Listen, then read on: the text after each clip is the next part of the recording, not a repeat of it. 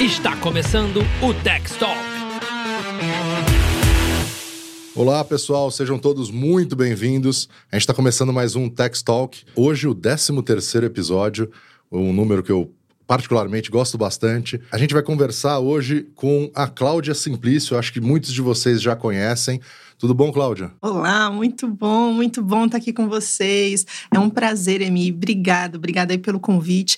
É muito bom a gente poder trocar essas figurinhas aí. Quem sabe contribuir um pouquinho para o mercado. Sem Vamos dúvida, junto. Sem dúvida. A gente sempre chama aqui as pessoas que realmente fazem diferença no mercado e a Cláudia, sem dúvida, é uma dessas pessoas. Contando um pouquinho sobre a Cláudia, quem já não conhece, a Cláudia é fundadora e diretora de marketing e vendas da Ragaz, que é uma assessoria, e da HotSeg. A gente vai contar um pouquinho mais sobre isso, cada um deles, mas um dos pontos também muito interessantes é que ela tem um canal no YouTube, chama Sou Corretor. E agora? E é um canal já bem grande, né? Com 30 mil inscritos. Exatamente. E fala sobre marketing digital, venda, negociação, gestão de negócios e estratégia, focado no corretor de seguros. Então ali tem desde o beabá para começar, né, para o corretor novo que está entrando, que acabou de tirar a SUSEP ou trabalha numa operação de seguros, poder aprender e dar os primeiros passos, enxergar o horizonte, até as pessoas que estão precisando de mais oxigênio e pensarem o futuro, como podem fazer as suas corretoras. né? Próximo passo, além também. Muito legal. Eu, eu acompanho sempre, gosto muito do conteúdo. É um prazer ter a Cláudia aqui. Como é que você foi parar no mercado de seguros? Uau! Aí a gente tem que voltar alguns Volta, aninhos volta. na história. Eu não tenho vergonha de falar a minha idade. Eu, esse ano, faço 40 anos de idade. Tô no mercado aí desde os meus 17. Legal. Com 17 anos, eu fui trabalhar na Porto Seguro. Fui a primeira office girl da Porto. Primeira office girl. Trabalhei na Porto como funcionária CLT há 8 anos. E aquele comichão lá de...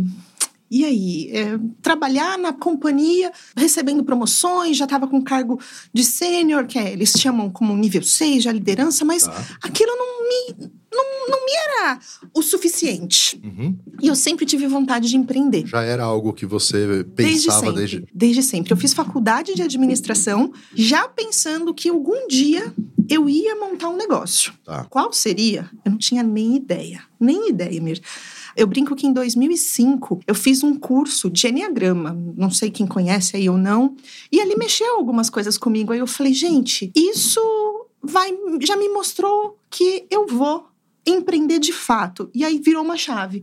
Eu falei assim, eu vou virar corretora de seguros. Porque, simultaneamente, eu comecei na Porto visitar a corretora. Depois de, de Office Girl, qual posição você Eu- eu lá? brinco Que que- área? né, eu brinco que foram oito, quase oito anos na companhia. Então eu trabalhei, entrei no arquivo como office girl e depois eu fui para a área de saúde. Então passei por atendimento, passei por análise de documentos, mas sempre atendendo o público. E aí quando chegou mais ou menos meados de 2005, eu fui para o GRES na Porto, que era voltado realmente à gestão de risco. Aí eu fui fazer minha pós-graduação voltada para a gestão de risco de saúde, Legal. então, tudo analisando ali saúde. Só que aí começou aquela sensação de falar assim: eu preciso empreender. Não é, é, Eu gosto do que eu faço, eu gostava muito da minha liderança, Mônica Bortolossi. Assim, foi uma professora para mim, mas chegou um momento que eu falava assim: é mais, eu quero mais. E aí, nesse momento, foi que eu falei: eu vou virar corretora de seguros por uma visita que eu fiz. Eu visitei um corretor e a gente marcou e combinou de fazer uma visita num cliente. Tá. Que ele estava ali, a gente negociando, não era nem venda, era um aporte. A empresa estava com a sinistralidade péssima, então quem trabalha aí com saúde sabe que seguradora analisa risco e pede aporte, senão vai vir reajuste. Uhum. E aí eu saí daquela reunião com o cliente, com um cheque de 120 mil reais na mão, e o corretor não abriu a boca, não falou um A. Na hora que eu tava ali, eu fiquei pensando, eu falei assim, meu, eu consigo, eu consigo. Eu sei fazer isso. Eu sei fazer isso, como pode eu sair com um cheque de 120 mil na mão? Era muitas vezes o meu salário na época. E aí você fala, pera, então vamos olhar para isso. Eu comecei a olhar para a corretora de seguros. Só que quem é securitário não sente a dor da venda. E aí foi quando a coisa começou a pegar. Por quê? Eu decidi que eu ia empreender. Fui tirar SUSEP, fazer as coisas tudo direitinho. 2008, pedi demissão da Porto e falei, vou virar corretora. Só que na hora que a gente começa, a gente acha que é tudo lindo, maravilhoso. E de onde tira clientes? Aí começou a pegar. Aí começou a pegar. Então, na época, era eu e o Leonardo. Tá. Nós tínhamos um escritório que era muito chique, sabe? Era um quarto, duas camas e um computador no meio. Muito bom. Era muito chique, muito chique. Por quê? A gente não, não tinha grana, a gente não tinha como ter toda aquela estrutura e o que a gente queria era realmente iniciar. Então, toda rescisão, o valor que a gente tinha guardado, a gente sabia que tinha que guardar para se manter. Porque eu tinha consciência que um negócio não começa a dar lucro no primeiro mês, por mais que a gente olhasse, porque quando securitário a gente olha o corretor e fala assim, principalmente no saúde que tem vitalício, né? Corretor ganhar 10% disso todo mês, ganhar 5% disso todo mês, Uhum. a gente acha que é coisa linda. Só que não sabe o quanto tempo o corretor levou para fazer aquele fechamento. E aí foi indo, caminhando, caminhando. Cê- Posso já contar bom, tudo? pode. Eu tô adorando ouvir aqui. Porque a história, né, até chegar nos dias de hoje Aham. foi um tempo. Mas o, o mercado segurador entrou para mim como primeiro. Não digo primeiro emprego, porque eu tive um, em- um emprego antes. Fui estagiária na Caixa Econômica. Entrei lá atrás. Mas naquele momento ali, a gente precisava arrumar formas de vender. E na minha cabeça, eu achava que contratar time, contratar pessoas ia fazer a gente crescer. Falta de experiência. A gente não tinha nem qualificação para colocar um processo para o funcionário poder replicar e realmente escalar a coisa. E aí, naquele momento, a gente falou: vamos contratar. Ok, começamos a contratar. Aí saímos do quarto, né? Tá. Fomos. Depois de três, quatro meses, a gente saiu e foi para a edícula do fundo da casa da minha avó. Uhum. Lá tinham dois cômodos. Aí já não era mais um quarto, era um quarto e cozinha. e ficamos ali por algum tempo, mas ali tinha Ali uma você já entrada. começou a contratar. Ali a gente começou a contratar. Tinha uma entrada independente da casa, Tá. então os funcionários não passavam por dentro da casa da minha avó, nada disso, e ia direto para a edícula. Só que quando chegou em 2011, a coisa não estava boa. Por quê? A gente estava. O contador chegou pra gente no final do ano, trouxe aqueles balacetes, aquelas coisas todas, menos 16 mil reais. Fora a conta toda no vermelho, aquela coisa toda. Não sei pra quem tá assistindo, pra quem tá ouvindo, se 16 mil reais é muito. Pra mim, naquela época, era muito. Muito mesmo. Eu cheguei em dezembro, né? Aquela reflexão de final de ano. Eu decidi ou eu viro o jogo nos próximos seis meses ou eu vou voltar a ser CLT. Tinha um contato muito bom ainda com várias pessoas da Porto e eu falei, eu preciso tomar alguma decisão. E Sim. por essas deucidências da vida, né? Não sei a religião de cada um aí, independente disso, eu acredito muito. E por essas deucidências da vida, naquela época minha prima estava vindo da Austrália para fazer um curso de marketing no Brasil. Eu fiz a administração, eu não fiz administração com ênfase em marketing. Uhum. Eu fiz ADM empresarial mesmo. E aí, naquele momento, eu conversando com ela, eu falei assim: Mas você vai pagar tudo isso nesse curso? Você gastou? Porque da Austrália para cá não é assim, trocadinho. Você gastou Você tudo isso. até aqui para gastar isso. tudo isso. Aí eu comecei a olhar diferente para o marketing. Porque até então, por mais que a gente faça faculdade, a questão acadêmica, ela não traz a prática pra gente. Sim. Eu não tinha a menor noção de funil, boca de funil, você tem aquele alimentar, porque se você colocar X leads, você vai tirar tantas vendas, análise de ROI, menor noção disso. Era tudo muito empírico. A partir daquele momento, eu falei, eu vou fazer esse curso também. Ela fez num- numa turma, já estava fechada. A turma seguinte eu fui fazer. A partir Era caro e você tinha menos 16 menos mil reais. 16 mil. tá. Beleza. Menos 16 mil reais. mesmo. O que eu fiz? E, ah, e a gente, naquele momento, teve que desligar todo o time naquele final de ano, senão a bola ia continuar Sim. aumentando. Nessa época, era eu, o Leonardo e o Rodrigo estava vindo trabalhar conosco. Então, não sei aí quem, quem já me conhece de alguma forma, Leonardo, meu sócio e irmão. Rodrigo, meu sócio e hoje marido. Tá. Então, na época a gente apenas namorava, era noiva, aquela coisa toda. A gente ia casar no ano seguinte. Conta pra. Quando vai casar, conta pra todo lado. e aí a gente falou: vamos pra internet. Na verdade, eu falei e eles sempre confiaram muito em mim. Sem grana, como faz o curso? Eu virei e falei assim: olha, mãe, mãe, mãe trocínio, Uhum. você tem cartão, tem? Você me empresta? Eu vou parcelar assim, assim, assim e eu te pago mensalmente. Apostando tudo, tudo que eu tinha e o que eu não tinha naquilo. Minha mãe, sempre ali bancando com a gente, me emprestou o cartão de crédito e assim foi. Meu primeiro curso de marketing, porque eu digo que na faculdade não foi conhecimento suficiente para prática.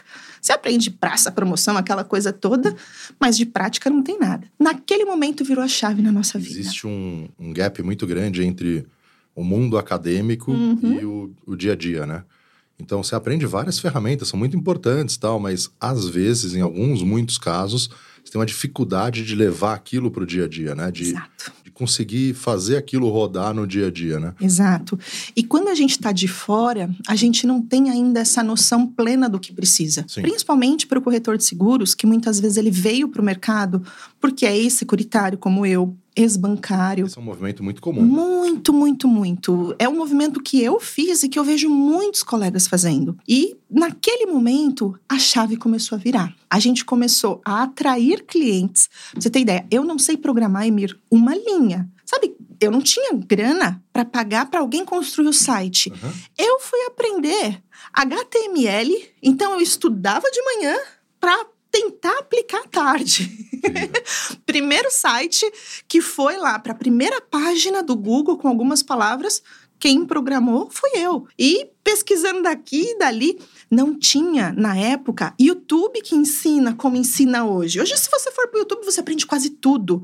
Eu lembro que eu comprei um primeiro livro da Marta Gabriel que falava sobre SEO. Porque eu falei assim, ok, eu tenho que ter um site e não basta eu ter um site que seja um cartão de visita. Eu preciso que esse site traga clientes para mim.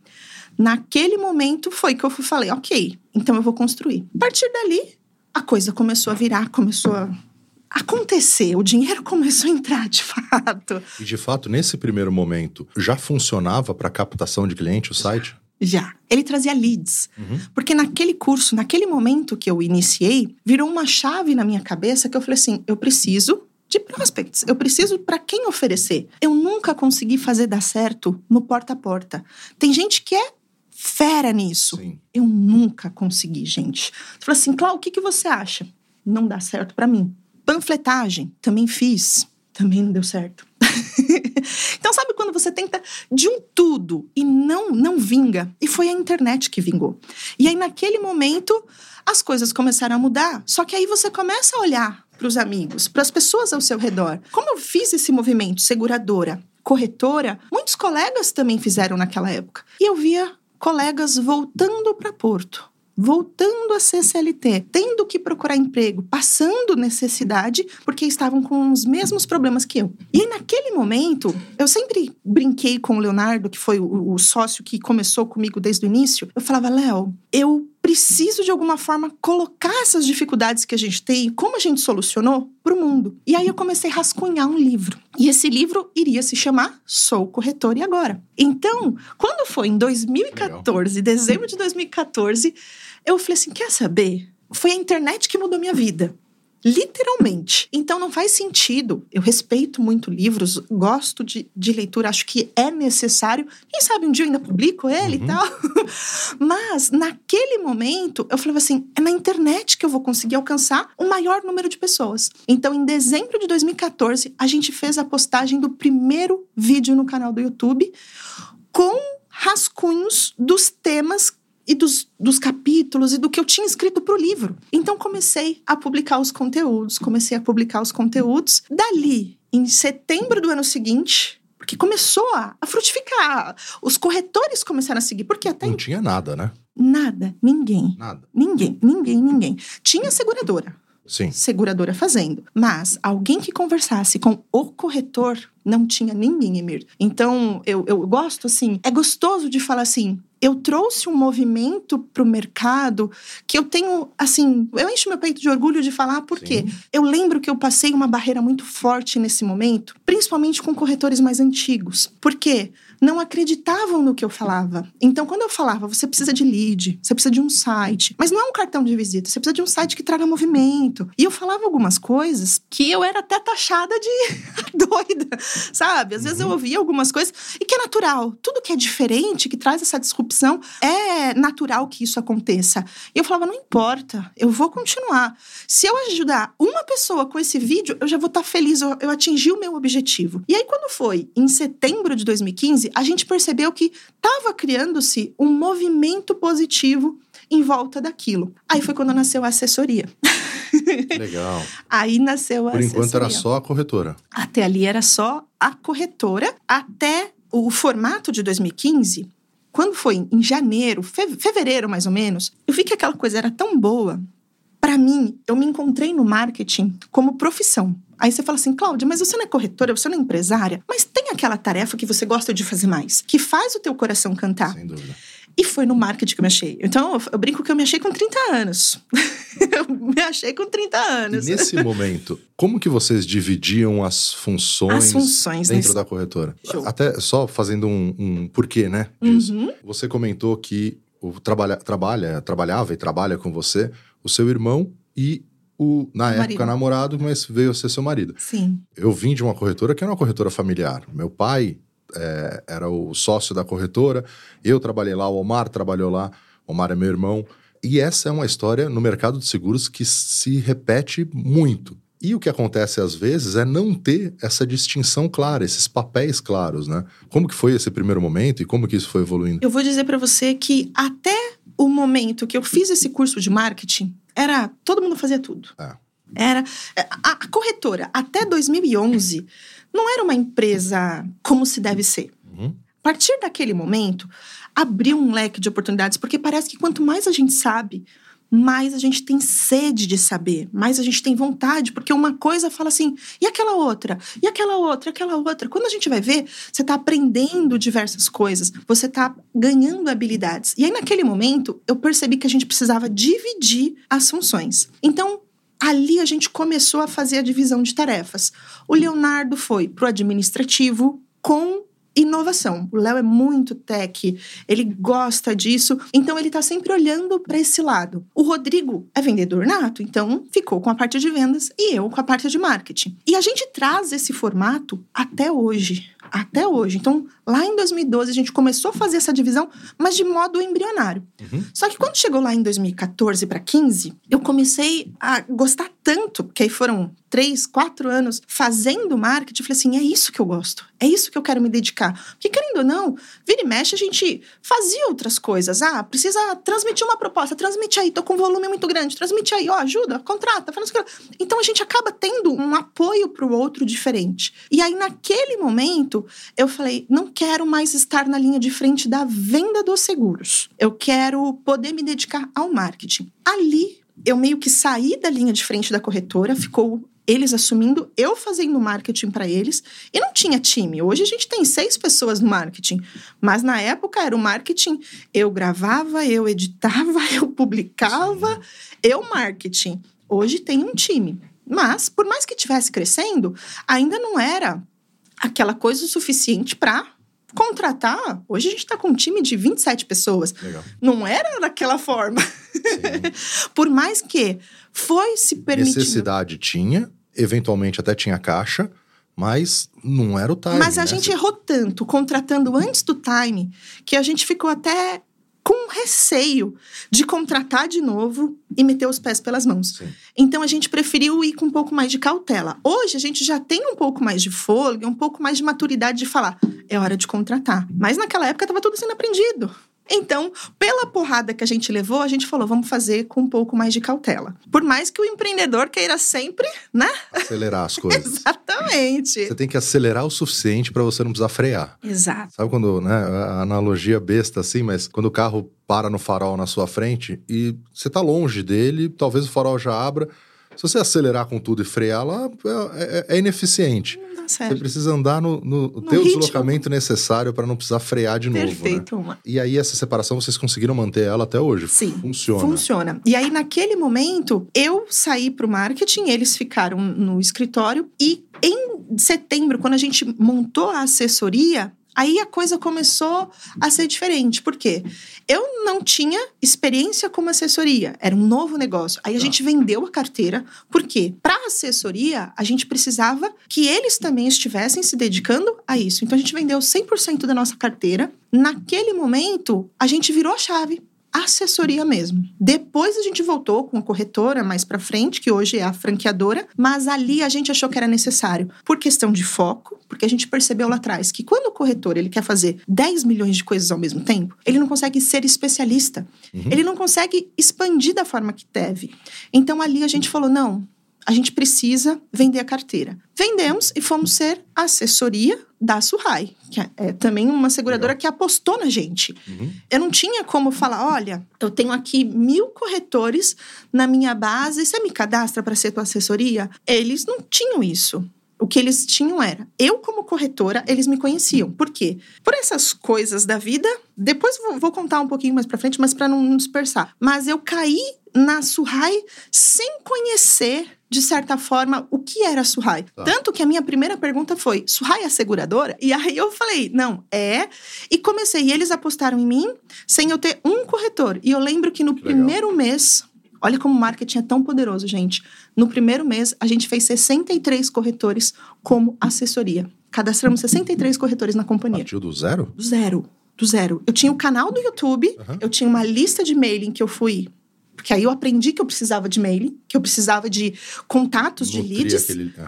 Então eu tinha uma lista de leads que eu criei de dezembro até setembro. E naquele mês, a gente fez a primeira campanha 1 de setembro de 2015. No final do mês, a gente fechou com 63 Caramba. corredores. Deixa eu voltar um ponto. Na minha cabeça, talvez eu não consiga entender. Por que, que você fez essa transição da corretora para assessoria? Por que essa mudança, né? Essa troca no seu. Ali naquele momento, a gente falou: a gente precisa crescer. Tá. O empreendedor, pelo menos nós lá, a gente quer sempre mais. Tem empreendedor que fala: ah, eu ganho lá meus 10, meus 15, meus 20, meus 5, não importa.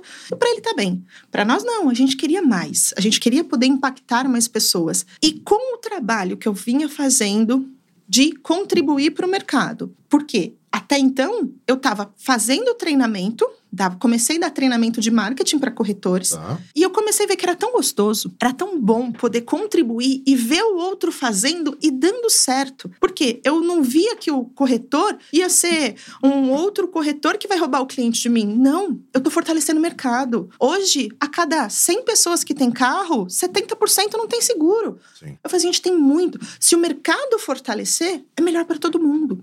E aí, naquele momento, eu falei assim: com assessoria eu vou conseguir escalar, eu vou conseguir ganhar mais do que só se trabalhar aqui, porque ou eu contratava funcionário e virava uma minuto da vida. Tenho, fui visitar Marcelo, uma corretora maravilhosa, gigante, e, e eu falo, ou tinha que crescer daquele formato, ou eu tinha que ser diferente. Então eu falei assim, não. Na época eu nem conhecia Marcelo, nem conhecia Minuto. Eu falei, não, é assessoria. Então, naquele momento, foi o que pareceu para nós algo mais viável para o nosso negócio. Entendi. E aí começou com o Surrai, você falou que ia contar um pouquinho da história, como chegou lá. É. Tem incidências da vida? Porque assim, quando a gente estava como corretora, eu digo que foi assim, foi um, um problema que a gente passou e que quando a gente tem um problema e tá com a mente aberta para encontrar a solução certa, às vezes a oportunidade aparece e se você não olha para ela, ela passa. E naquele momento, a gente trabalhava muito na internet e trabalhava com uma seguradora X, não, uhum. não importa aqui o nome. E essa seguradora virou para a gente e falou assim: olha, você não vai mais poder cotar moto, porque estatisticamente a sua conversão é baixa. Uhum. Aí eu falei assim: como assim? Não. Aí o que, que eu fiquei pensando? Eu falei assim: pera, eu tô levando venda muito mais do que os outros corretores e ele não quer. Aí eu fui entender por quê, conversando. Ah, não, é porque estatisticamente tinha que se levar um relatório para a gerência, diretoria, enfim. E naquele momento, como a gente trabalhava com leads, quem trabalha com leads, a conversão é natural ser menor do que se eu estou fechando para o meu amigo. O que ele estava olhando é o volume de cálculo que você fazia no site, na plataforma, exato. na API dele, versus o que você vendia. Exato, exato. Então, quando ele olhava a taxa de conversão, sei lá, 10, 20%. Enquanto se eu estou cotando para minha família, para os meus amigos, eu vou fechar 70. Sim. Então, matematicamente para ele não era agradável. Eu falei, tá bom. Tá me bloqueando. OK tá bom.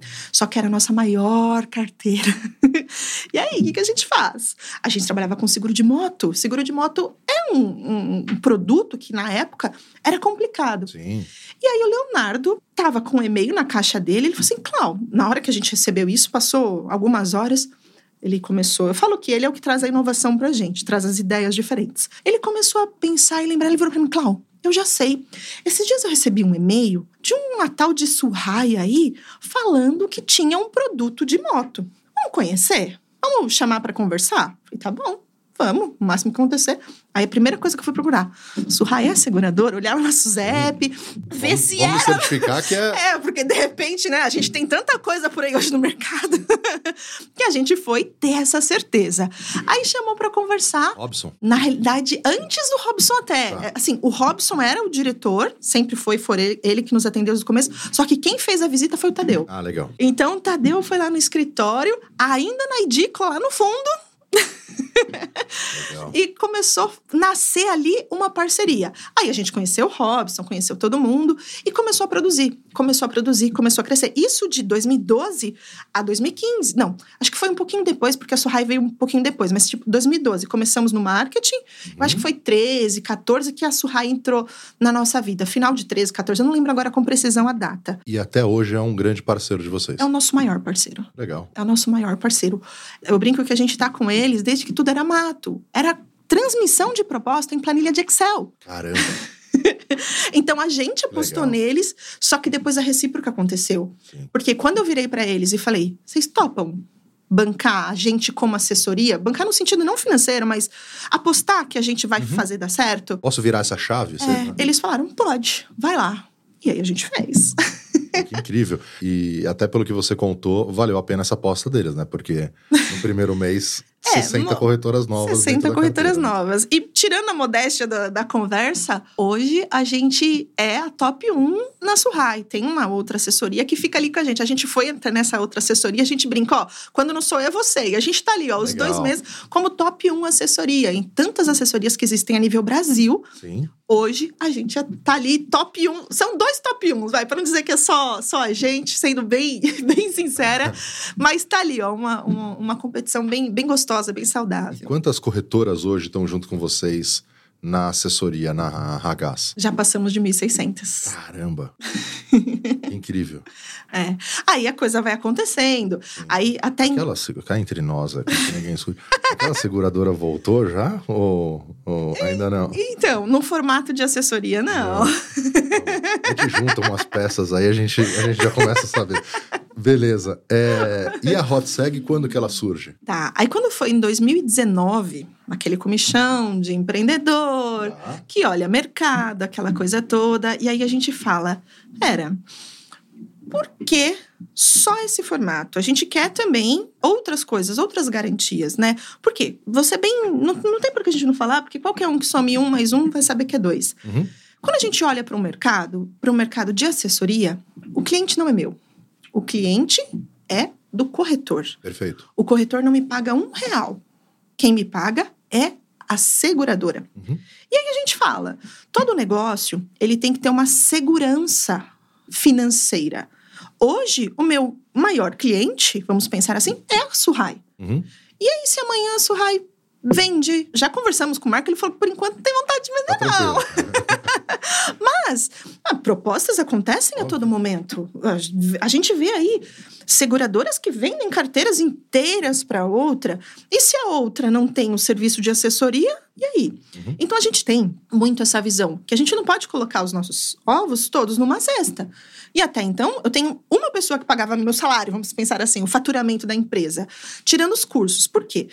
Eu, eu digo que são duas coisas dentro da mesma empresa, mas que são produtos totalmente diferentes. Os treinamentos ali a gente fazia, traz caixa para a empresa e tudo mais. Só que a Surrai, ela, o, o- o bacana é que eu presto um serviço para o corretor e eu, eu tenho o corretor ali. Só que o cliente é dele, não é meu. Sim. E aí, naquele momento, a gente falou assim: pera, e a gente tem que se precaver disso. Então, ali em 2019, a gente começou a pensar em abrir para outras bandeiras. A gente só veio ter em 2021 outras seguradoras, Tá. mas a gente falou assim: a gente precisa ter outros caminhos também. Que tal uma franquia? E a gente começou a estudar, passei um ano e meio estudando sobre franquia, tentando entender por quê. Eu entendo de vender seguro, eu não entendo de vender franquia. Então a gente precisou aprender a brincar ali com a coisa. Aí a gente foi aprender, foi fazer formatação, foi fazer aquela coisa toda. Pilotou um ano com alguns franqueados para a gente achar os erros, entender o que, o que caminho, que caminho que dava certo e caminho que dava errado. Inicialmente começamos com um sistema que não era vocês. e que não deu certo.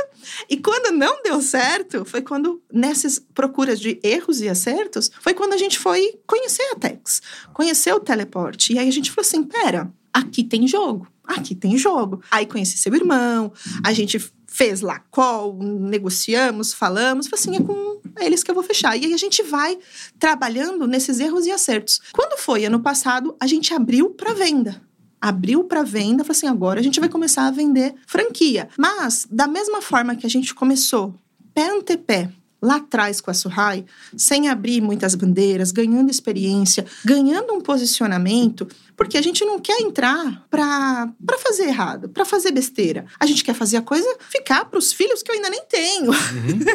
ficar para a coisa acontecer de verdade. Então, naquele momento, a ideia foi: vamos começar a abrir. E aí foi quando nasceu a, a Hot Seg franqueadora. E aí a gente tem aí um ano, né? Vamos pensar assim de comercialização ah. de franquia. E tá indo bem, graças Quantas a Deus. franquias? Hoje a gente tá com 17. Caramba! 17. Eu me impressiono com esses números, são todos bem agressivos, legal. É, se a gente olha, comparando com o mercado, uhum. existem franquias que têm aí 10, 12 anos de mercado e, e, com números que eu falo são muito legais, né? Uhum. São muito, muito grandes. Mas eu falo, ainda vou chegar lá. Ainda vou chegar lá, que nem na Surrai. Hoje eu sou, né? Tô, tô ali entre os primeiros. Esse é o meu objetivo. Só que eu tenho consciência que o negócio ele tem que ser sólido. Sim. Não adianta eu fazer para estar tá tendo reclamação no Reclame Aqui, eu fazer para ter corretor insatisfeito. Não, então a gente está indo com muita cautela, muita segurança para fazer acontecer direitinho. Muito legal, muito legal.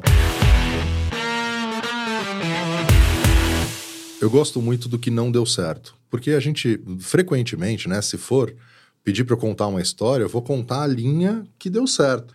Mas ela é assim, na verdade, né? É. Ela tem vários altos e baixos. Você contou um deles. Você falou, bom, tava no começo ali, tava devendo 16 mil e precisava mudar meu negócio, precisava pensar de outro jeito. Nesse caminho, né? Depois dessa primeira porrada, nesse caminho de criar assessoria, depois criar franqueadora, tem alguma coisa, não especificamente do negócio, mas alguns aprendizados, alguns erros que você dividiria com a gente? Tem, e como tem, Emir?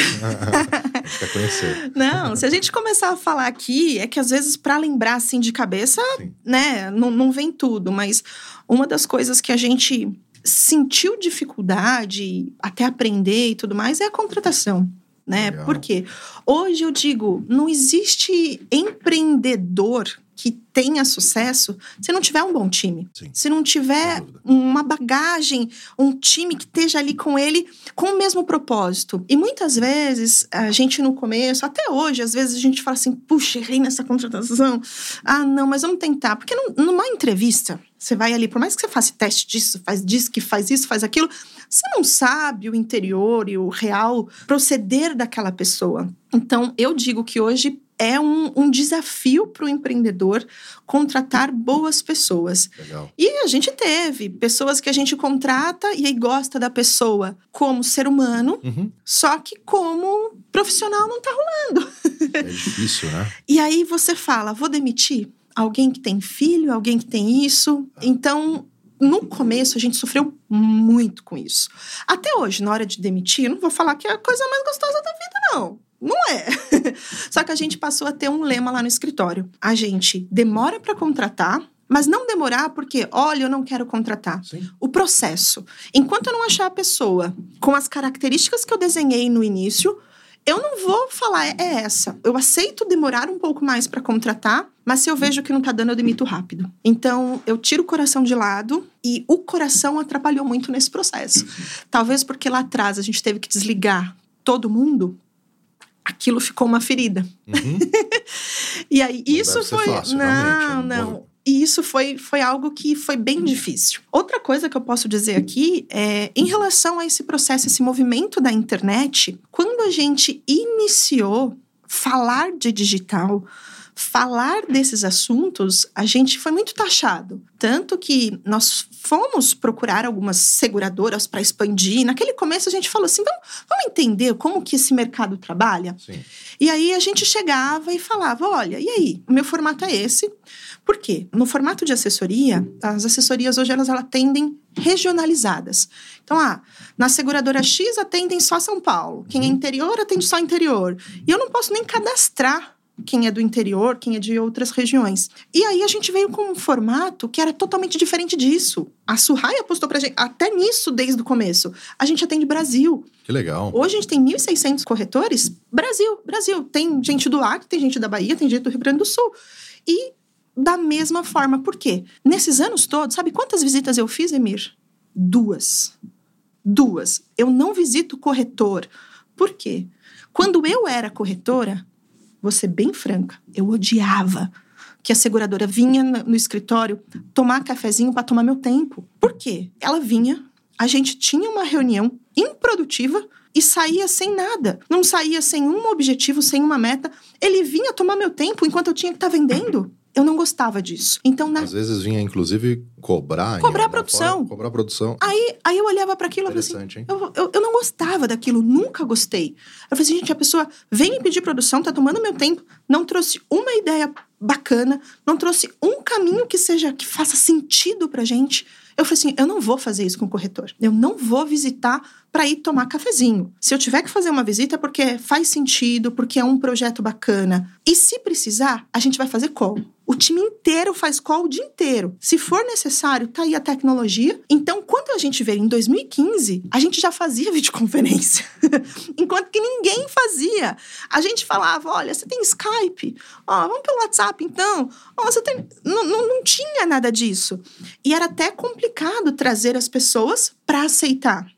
Só que eu, eu já fazia live. Então, se eles assistiam o meu. É que a live hoje, que a gente chama de live, a gente chamava de webinário. Então, Sim. a gente usava outras plataformas que era ao vivo. Então, por conta desse movimento, da forma que eu atraía, eles, os corretores aceitavam. Mas quando eu chegava numa seguradora e falava: Olha, eu atendo 100% digital, muitas vezes eles não acreditavam. E aí eu virava para o mercado e, e, e era desacreditada. E aí a pandemia me ajudou muito com isso. Muito, muito. Por quê? Hoje, todo mundo é digital, Emir. Até quem não era, quem não queria ser e quem falava que nunca ia ser, precisou virar.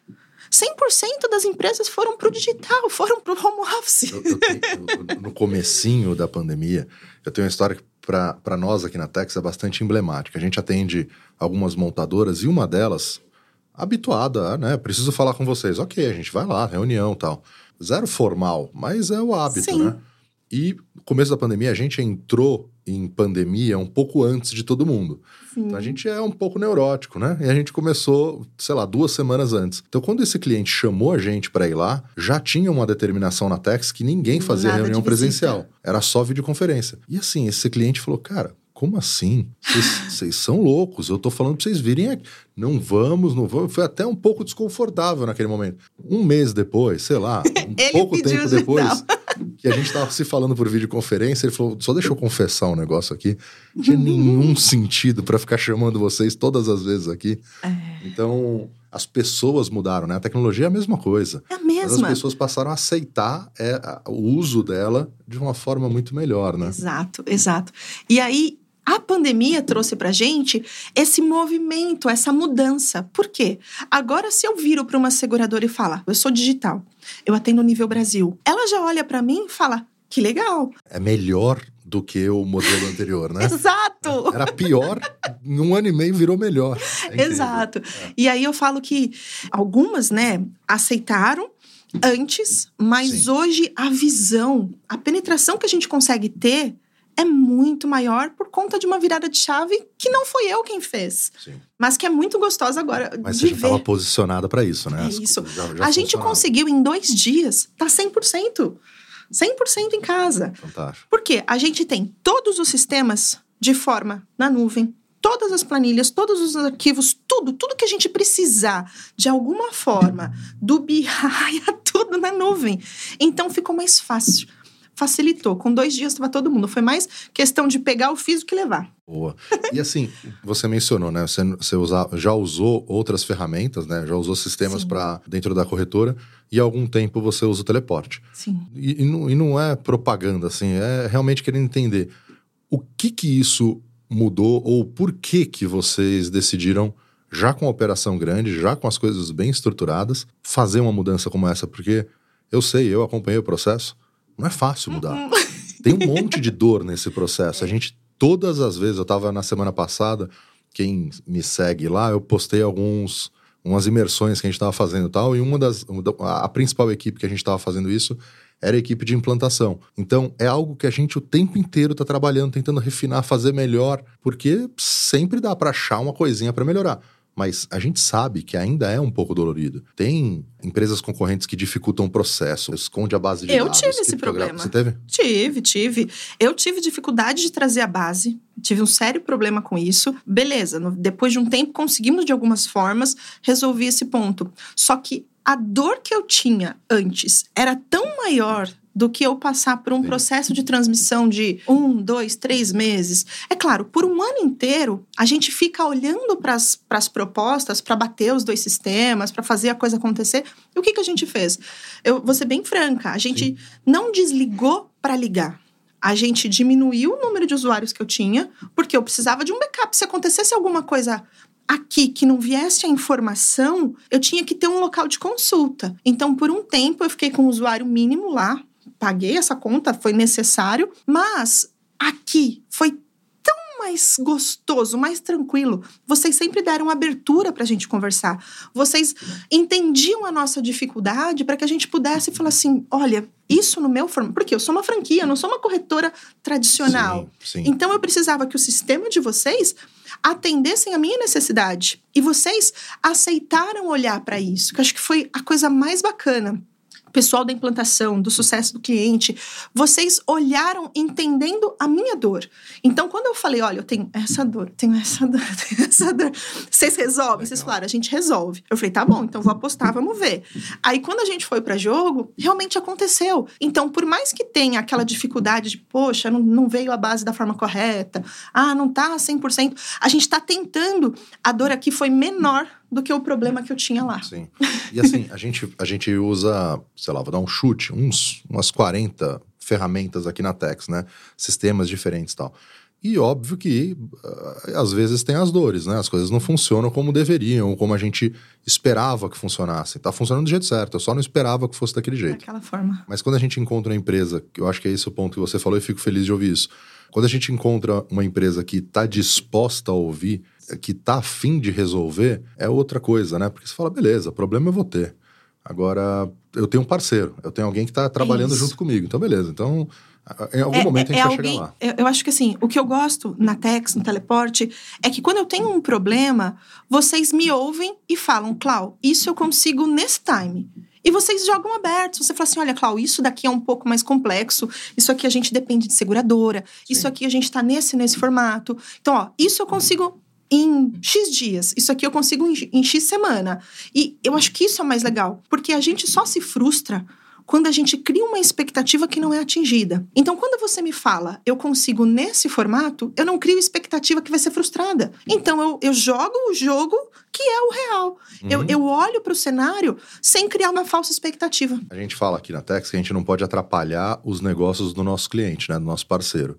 Então, a gente tem que ser radicalmente honesto porque se ele precisar tomar alguma decisão, ele, ele tem que ter as informações para isso. Perfeito. Senão, é, beijo, time. Parabéns.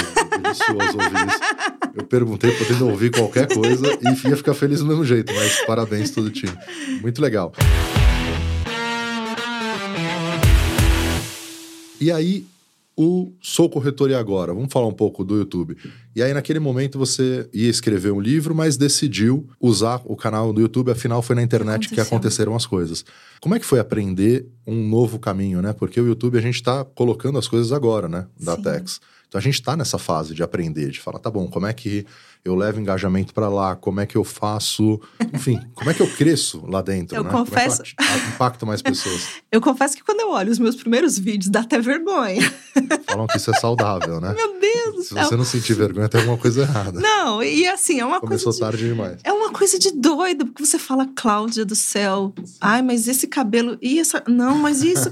ah, não, mas e esse equipamento? E essa. Tudo, tudo você olha, você critica, mas você fala, é a minha história. Sim. Eu não tiro do ar, tá lá. Tá lá. Quem olhar, Legal. eu coloco hashtag 1, hashtag 2 eu- e vai. Quem olhar vai ver, consegue ver mais de 250 vídeos lá. Por quê? Ali é a minha história. E ali a- o meu intuito é mostrar para o corretor que ele pode fazer isso. Sim. Por quê? Se o corretor escolher um nicho, que eu falo que todo corretor ele precisa nichar.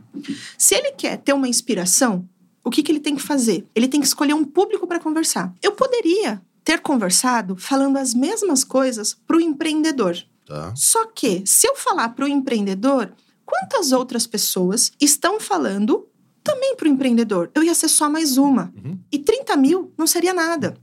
E eu iria atrair para o meu negócio pessoas de outros ramos que não iriam comprar o meu serviço. Sim. Porque, de certa forma, gente, sendo bem realista, o canal hoje é a minha maior fonte de clientes. Hoje perguntam, Clau, qual a sua mídia que mais traz negócios? É o canal do YouTube. Legal. Hoje é o maior canal do YouTube exclusivo para o corretor de seguros.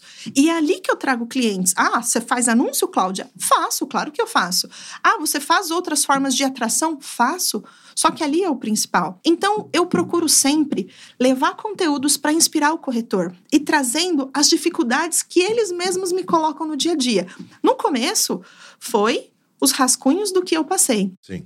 Hoje é as experiências que eu tiro de conversas com os corretores no dia a dia. Então, lá na assessoria, às vezes eu chego lá na Yasmin, falo assim: As, conta os BO aí que tá acontecendo. Aí ela começa a falar, falar, falar. Eu falo, beleza, isso dá tema para vídeo, isso dá tema para vídeo, isso dá tema para vídeo. Que legal. Aí eu vou na Hot Seg, falo assim: e aí, Carlão, como é que nós estamos? Conta um pouquinho. E traz as informações. Ou então, olha, Cláudia, deu um BO com aquele cliente, com aquele corretor. Fala assim: ah, me passa o telefone dele, vou ligar. Aí eu trocando assim, conversas, figurinhas, para entender a dor do cara. Por quê? A dor se repete. Se você conversar com 100 corretores, você vai ver que a dor é a mesma. E normalmente a dor está relacionada a vendas. Porque o que eu digo para o corretor? Se ele vender, por mais que o administrativo esteja ruim, o, sei lá, o funcionário não, não foi trabalhar, o sinistro deu algum problema, o endosso não. Por mais que todo o resto esteja ruim, se ele vender, Sim. ele consegue melhorar, ele consegue resolver. Você tem fôlego para tudo. Exato. Sem dinheiro no caixa, que foi a dor. Isso a gente trouxe da dor lá atrás. Sem a, a venda, não paga boleto. E sem pagar boleto, a empresa morre. Então eu procuro trazer muito conteúdo que eu vejo que pode ajudar o corretor a vender. A vender. Falo de outros temas? Falo. Mas o, o meu coração canta quando eu tô falando sobre isso. Legal. E você coloca que o canal do YouTube hoje é um dos principais canais de aquisição que você tem. Sim. Para o corretor, isso não faz sentido também? Ele ter um canal do- no YouTube como um canal de, de aquisição? Total. Afinal, eu, eu, pelo menos, procuro tudo. Eu ia comprar um, um, um ar-condicionado portátil. Fui para o YouTube e falei, melhor ar-condicionado portátil, custo... não sei- Aí você Você vai entender da ferramenta, você vai entender dos benefícios, aí de quem não gostou, por que, que não gostou. E quando eu falo para o corretor que ele tem que nichar, esse é um dos motivos. Por quê? Se ele for falar com todo mundo no canal dele, ele não vai atrair um seguidor que vai querer assistir um, dois, três, dez vídeos.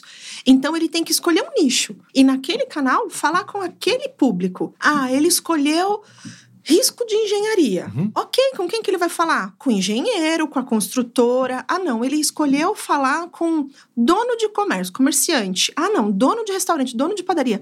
Eu vendi lá atrás muito seguro de vida para dono de padaria. Vendi lá atrás muito seguro de vida para motoboy. Por isso até que o, o- o- A a motocicleta, moto e o motoboy tá muito ali.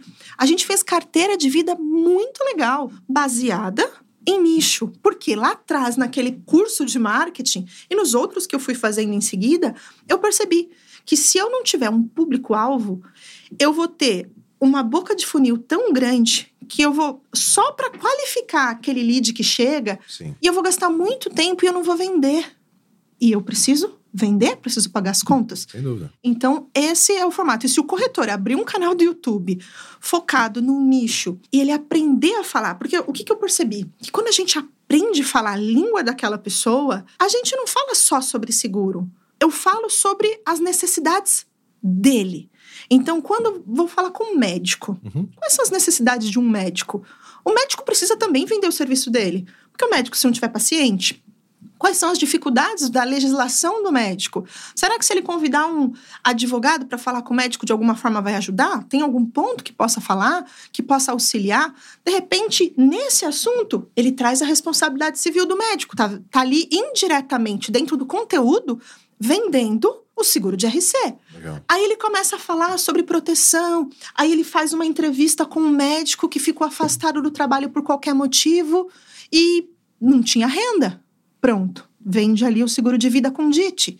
Então, quando você escolhe um público, você vai ver quais produtos eu posso vender para aquele público e eu começo a falar.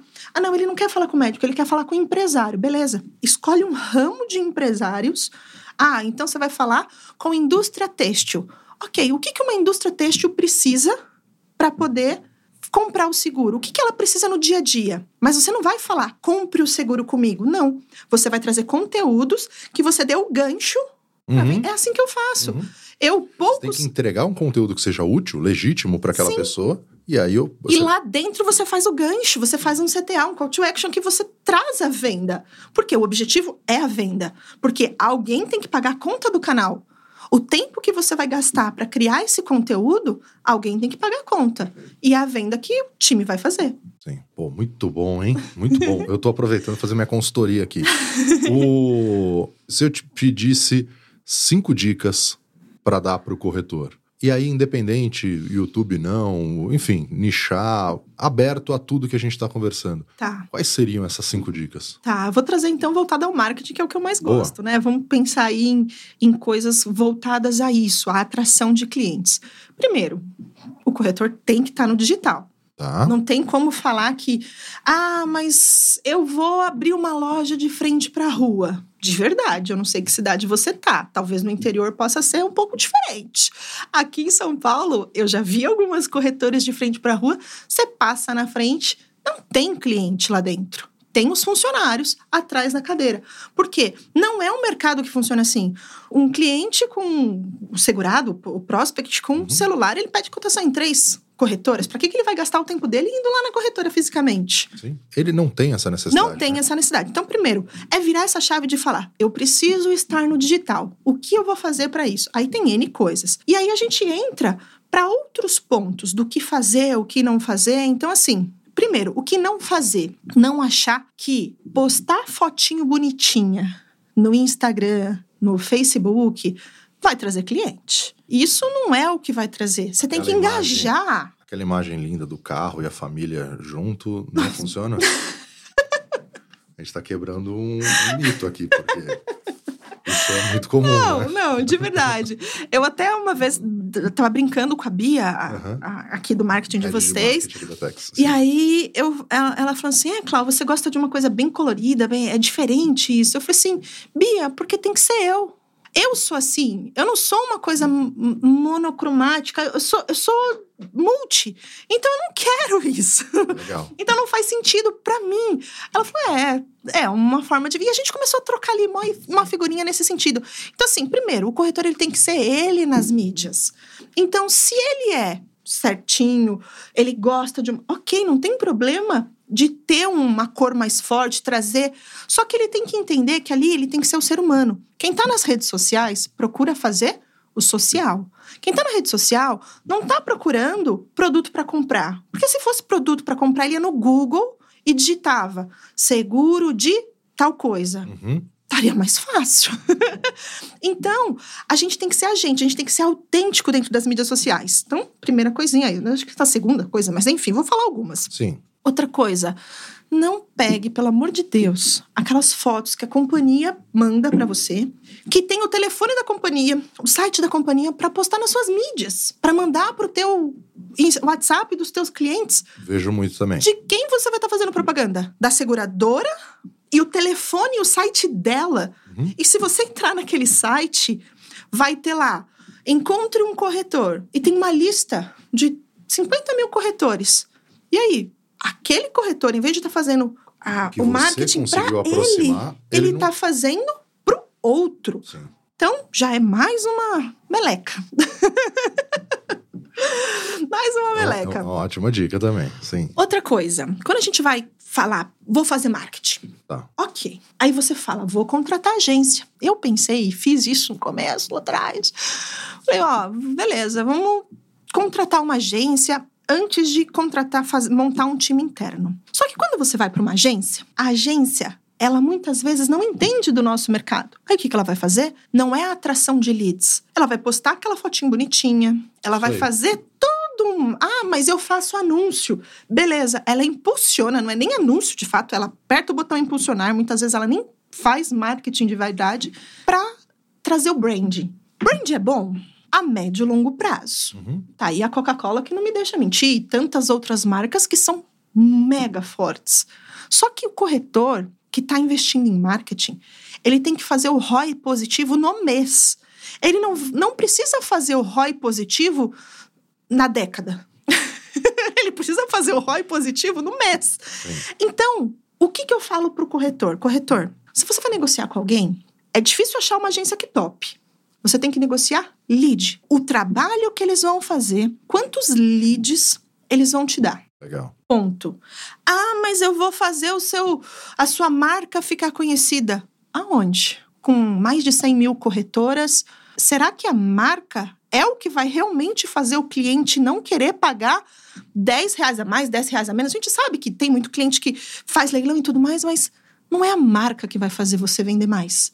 É o volume você tem que ter o seu funil e muito lead entrando. Porque aí você vai fazer, claro, a evolução da sua estatística. Ah, você está convertendo 10. O que você precisa fazer para converter 11? Uhum. O que, que você precisa oferecer? Benefício, técnicas de venda, treinamento do time.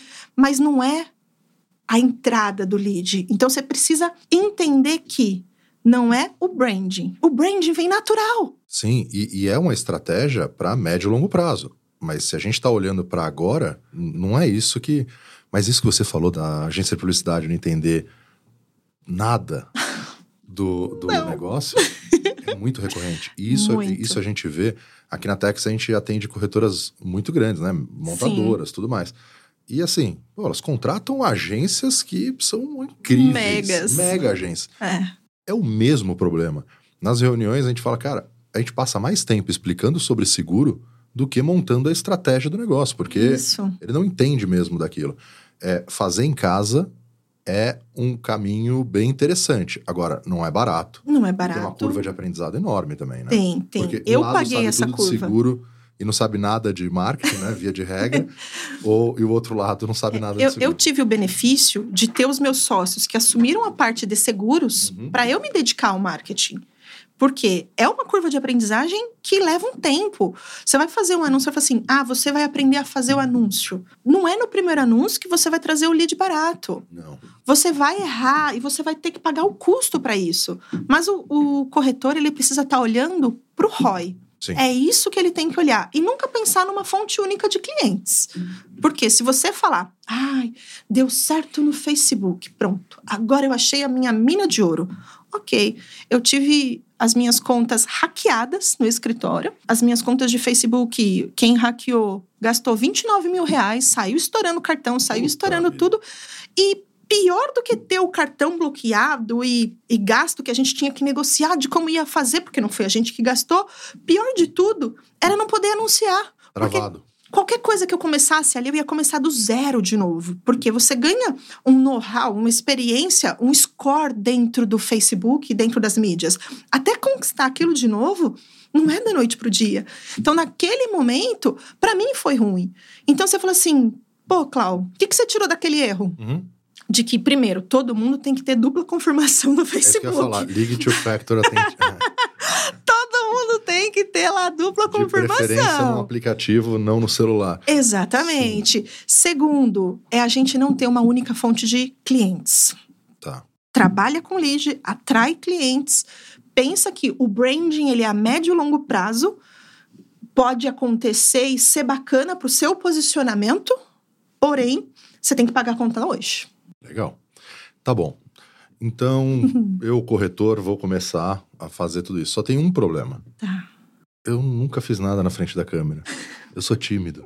Eu não me sinto à vontade. Nunca imaginei isso pra minha vida. O que que faz? Se vira e faz. né? eu também não imaginei pra mim estar aqui. Faz parte. Eu, vou- eu vou ser, eu vou ser sincero que no começo É. foi mega difícil pra mim. Hoje já é mais natural. Sim. Hoje você tá ali, você faz um story, você faz um vídeo, você A, a Cláudia fez um stories aqui antes da gente começar, que eu falei que era um MBA de stories. ela fez de primeira, assim, tal, não sei o quê, manja muito já. Então, saber que no começo ela tinha dificuldade é um bom sinal. Todo mundo pode, Mas eu pode digo que aprender. tudo que é a primeira vez na vida, Emir, a gente não faz com aquela qualidade. Não é tão bom. É. Não, você vai aprendendo, você vai ganhando uma musculatura no fazer. Só que assim, se a pessoa ficar, ah, eu tenho vergonha, eu tenho vergonha. Existem até formas de fazer sem aparecer o rosto, mas que elas não são tão potenciais, elas não engajam tanto quanto se você colocar o rosto. Por quê? Rosto conecta. Quando eu tô falando com uma pessoa, é diferente de eu estar falando com uma marca apenas ou com uma voz.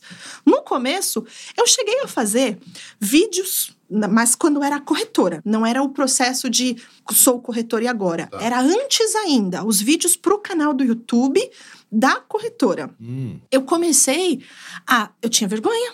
Eu ia pro PowerPoint, uhum. fazia uma apresentaçãozinha no PowerPoint, um movimentozinho, gravava, colocava a minha voz, pronto, eu tinha um vídeo, um conteúdo que eu passava e eu atraía. Meus primeiros vídeos de motoboy foram esses.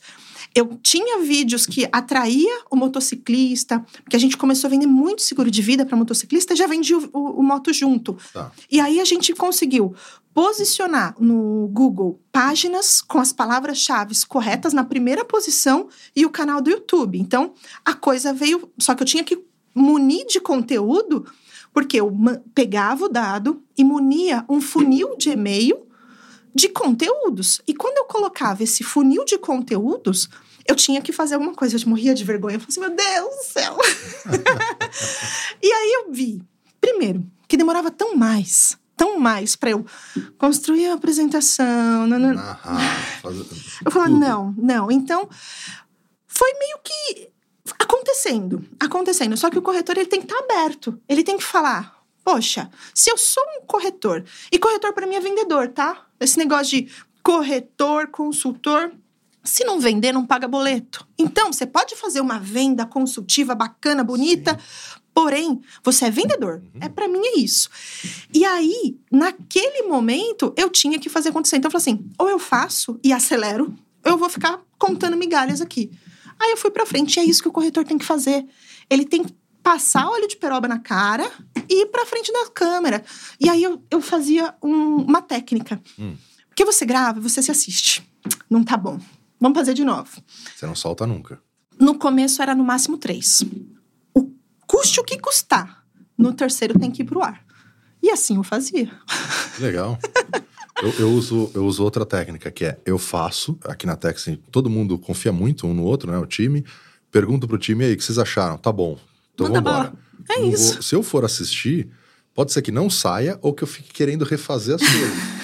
Cara, faz parte, É. eu vou melhorar no percurso, né? Exato. você falou, eu sinto vergonha lá no começo. Eu gosto muito de ver, pegar um podcast ou material que eu acho muito bom, que eu conheci naquele momento, eu acho muito bom, e voltar lá no começo. Eu me interesso nessa construção. É muito interessante ver como lá no começo a pessoa não tinha várias das coisas. Ah, quando que surgiu essa pergunta que ele faz em todos os, os quadros tal? Qual- qual- a sequência lógica da É. coisa. Como isso foi se construindo, né? Eu Exato. acho isso muito legal. Então, é quilômetro rodado, faça, pede para alguém validar ou usa a técnica da Cláudia, é muito boa. Marca um número máximo de tentativas e a É, partir dali No, no- no caso, como era eu quem gravava e eu quem editava, e provavelmente vai ser isso que o corretor vai fazer. E aí o que vai, vai acontecer? Na hora que ele for editar, ele vai querer travar. Então ele tem que se assistir. Só que aí ele tem que falar: ó, eu não vou gravar de novo, vai pro ar, custe o que custar. Sim. O Rodrigo hoje, ele tem quem? O meu marido e sócio, né? Uhum. Ele tá começando a gravar. Aí tá nessa fase de aprendizado, aquela Legal. coisa toda. Aí ele fala: Eu não vou assistir. Mais ou menos no, no que você faz. Ele grava, aí eu falo, Rô, assiste pra você ir pegando os trejeitos e até sabendo o que melhorar. Ele, não, não, não, eu ainda não tenho maturidade pra isso. É isso. Se eu for assistir, eu não faço. Então a gente faz e vai em Exato. frente. Pô, mas é muito bom isso, né? Porque tá aprendendo a fazer um negócio diferente, né? Tá se desafiando a fazer alguma coisa que te ah, tira da zona de conforto. Cara, não é só que tira da zona de conforto, te permite, que nem esse podcast aqui, me permite, a Cláudia eu já conhecia, mas permite você se conectar com pessoas que eventualmente você nem imaginava. Você ia fazer o quê? Você ia marcar uma reunião com a pessoa, né? Completamente diferente. Aqui a gente tá batendo papo, estão os dois de alguma forma mais vulnerável, se expondo tal. Sim. Então, é muito legal você abrir a possibilidade de fazer alguma coisa diferente. Bom, a gente falou bastante sobre corretor, as oportunidades trabalhando com assessoria ou sendo, por exemplo, tendo, por exemplo, uma franquia. E aí eu queria te perguntar assim, vale a pena hoje em dia, você falou 100 mil corretores por aí, vale a pena ser corretor de seguros no Brasil? Eu sou uma pessoa muito de matemática. Tá bom? Eu gosto muito. E eu digo que quando a gente tem um país que a cada 100 carros que passar na tua porta, 70 estatisticamente não tem seguros, aí eu falo, tá faltando corretor. Uhum. Porque ninguém tá vendendo para essas pessoas. Ou o corretor não tá sendo qualificado o suficiente para persuadir e vender. Então eu falo, vale a pena ser corretor? Sim. E eu acredito tanto nisso que se eu não acreditasse, eu um ano atrás não teria iniciado a venda de uma franquia de corretora de seguros. Boa. Porque o meu objetivo é crescer. Eu não quero construir uma empresa para daqui a pouco não ter. Não, tem que ser a coisa para prosperar. E aí, nesse movimento, é claro que eu fico olhando os movimentos, aí você fala: ah, Suzep mudou isso, Suzep mudou aquilo, Suzep mudou aquilo outro. Aí você fala, ok, qual vai ser o próximo movimento? E eu penso da seguinte forma: enquanto alguns choram, outros vendem lenço. Então eu tenho que olhar para o mercado e encontrar as oportunidades. O que, que eu posso fazer diferente que o mercado está fazendo para eu conseguir me destacar? E o corretor tem tanta oportunidade, são tantos, são mais de 90 ramos de seguro. E assim, o corretor, ele primeiro não, não deve, não é nem não precisa, não deve trabalhar com todos esses ramos. Escolhe dois, três e se especializa naquilo. Escolhe o nicho. Dentro de automóvel tem tanto nicho, só o automóvel tem tanto nicho, pensa, Sim. caminhão, empresas de logística, Uber, mulher, e só isso em automóvel. Poderia ficar aqui falando mais. Aí a gente vai para vida. No vida tem tantos outros. A gente vai para saúde.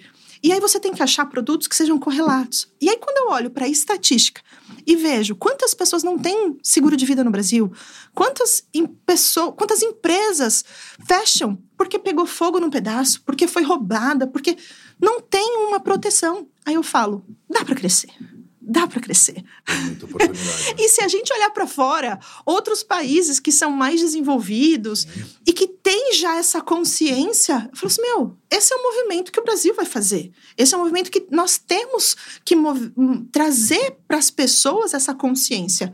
É mais do que o papel econômico do corretor, né? Porque a Uhum. gente é uma empresa, a gente não é ONG, então aqui a gente está para ganhar dinheiro também, para ter Sem lucro. dúvida. Então a gente tem que olhar para o mercado e falar: como eu posso fazer? Como eu posso crescer? Então eu acredito muito que a profissão não vai acabar, muito pelo contrário. O corretor precisa se reinventar, sim, Uhum. e usar a tecnologia, porque eu vejo muito corretor, Emílio, falando assim: ah, mas a tecnologia, porque vai vir essas empresas que vão vender tudo online. De verdade, vamos olhar para Minuto, gente. Uma empresa enorme, 400 funcionários, trabalha como? Extremamente bem gerida, com um time fenomenal.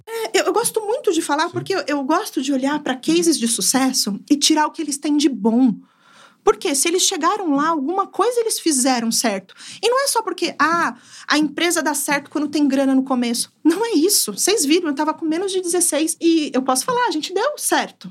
Nós damos mega positivos.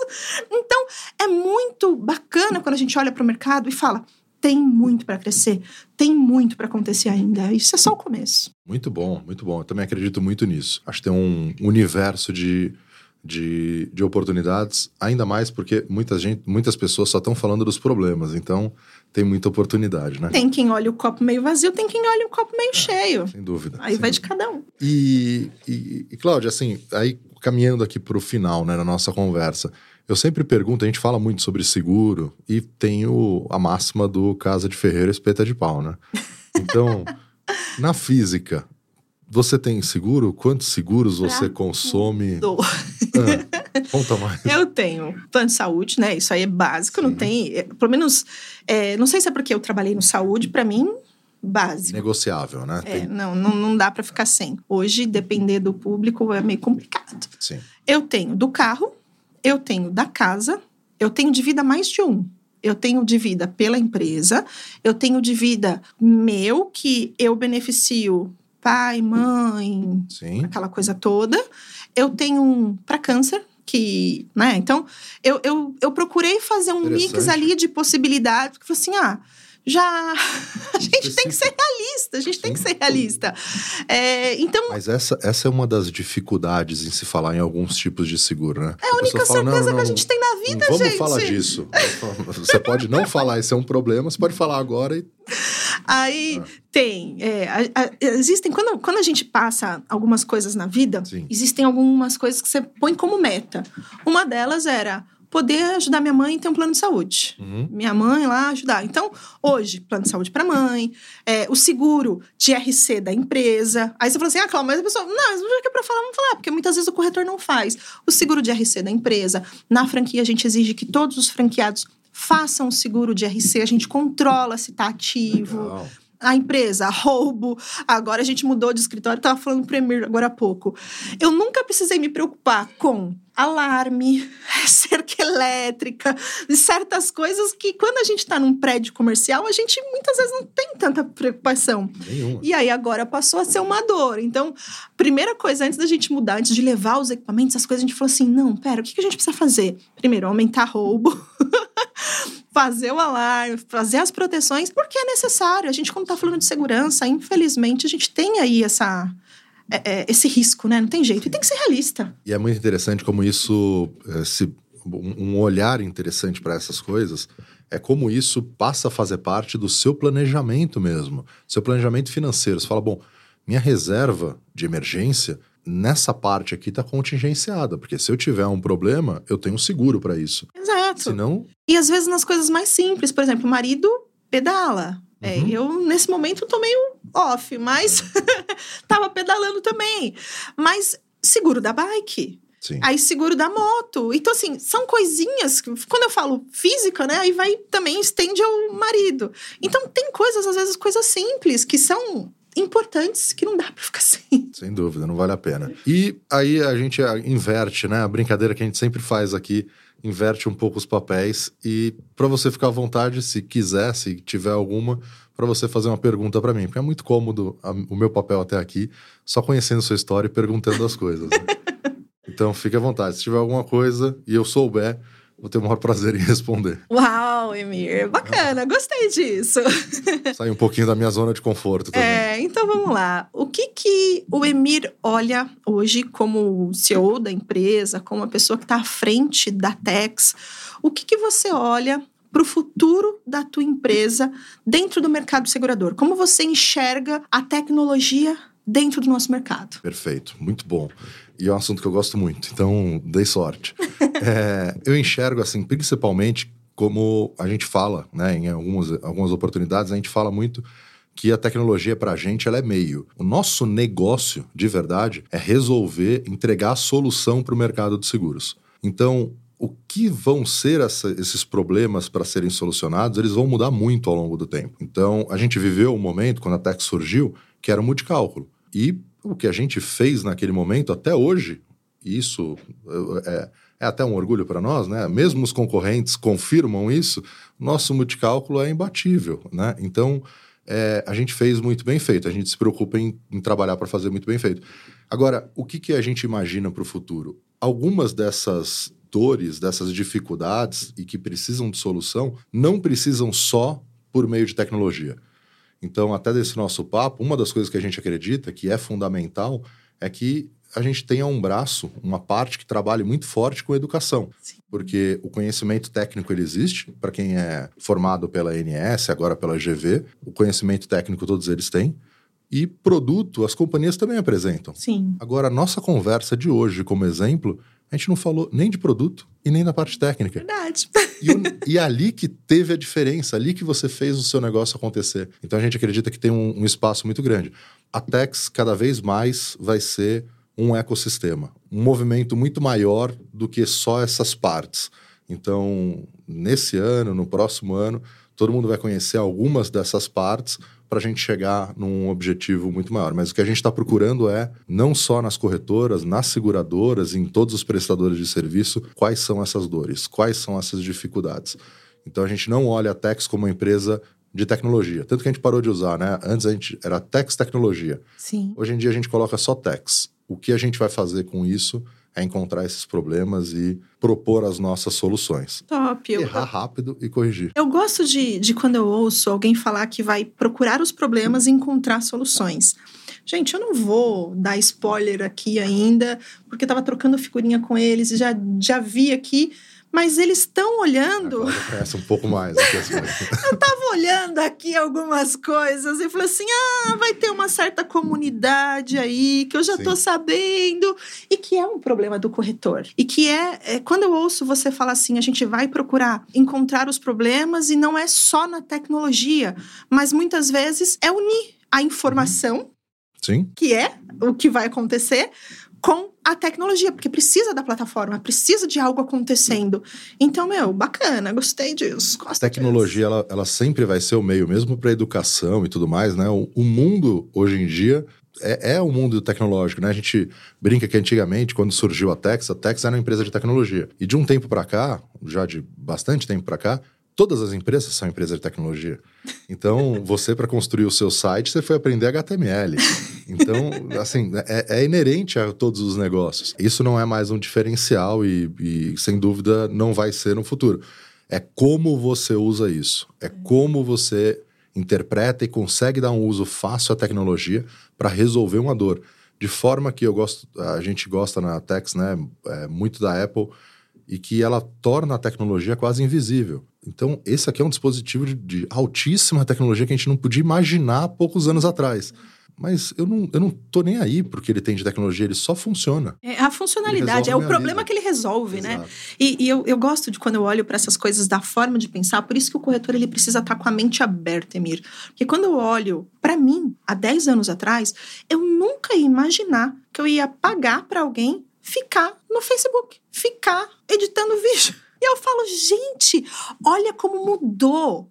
Então, assim, não dá pra gente acreditar que o que eu faço hoje vai ser a mesma coisa que daqui 10 anos. Por isso que eu gosto dessa pergunta de falar qual o olhar. Quando você fala, eu vou procurar solucionar problemas. Isso aí. E resolver com a educação, com a informação, e a tecnologia vem para agregar. Show de bola. Boa. A gente tem grandes erros na história de empresas que entendiam que faziam aquele negócio específico, né? Enquanto o que, que é a, os, os, exemplos básicos, né? Mas só para falar o que eu estou comentando aqui, né? O que, que a Blockbuster fazia? Alugava fita? Não. Olha hoje. Então, se ela, é, ela, ela de fato só alugava fita, por isso que ela faliu.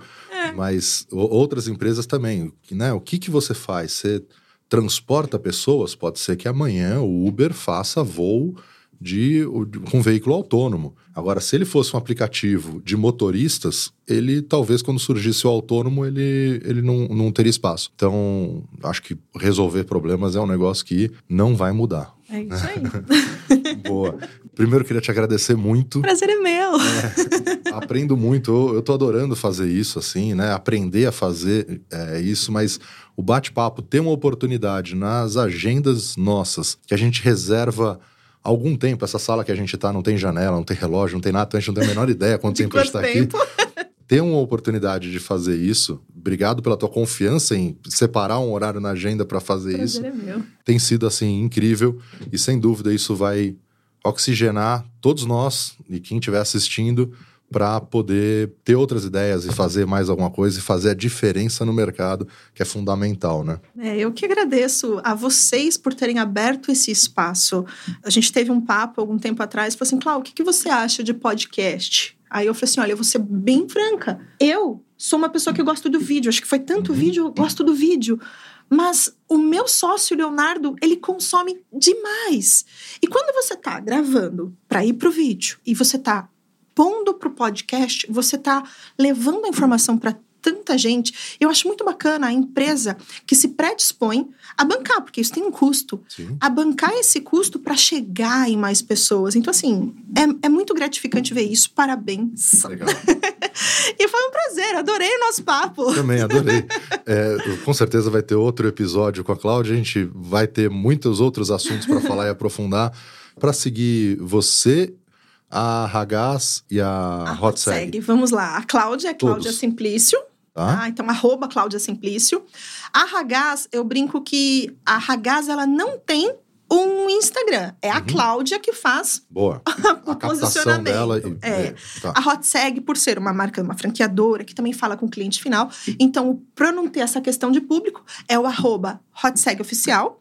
E a gente tem o canal do YouTube, o Sou Corretor e Agora. Então, se procurar aí, se procurar no YouTube, Cláudia Simplício, Sou Corretor e Agora, vai achar. E o nosso site é ragaz.com.br. Quem estiver ouvindo a gente no Spotify ou qualquer outra ferramenta de podcast, também tem esse conteúdo em vídeo no YouTube, no nosso canal, né, no canal da Tex. No Instagram a gente solta algumas pílulas, alguns cortes, então lá vai estar tanto no arroba Tecnologia e no Tex Underline Talk, então que é o nome do, do nosso programa. E aí siga a Tex no Instagram, Facebook, LinkedIn, nosso site, o IPSA, que é um conteúdo sobre como está a movimentação do preço dentro do mercado, né? um índice de preços do seguro de automóvel. A gente vai ter o maior prazer do mundo. E surgiram também outras pessoas para que a gente possa conversar. Acho que o intuito é esse, encontrar também outras pessoas que são interessantes, assim como foi esse papo com a Cláudia. Uma produção, voz e conteúdo.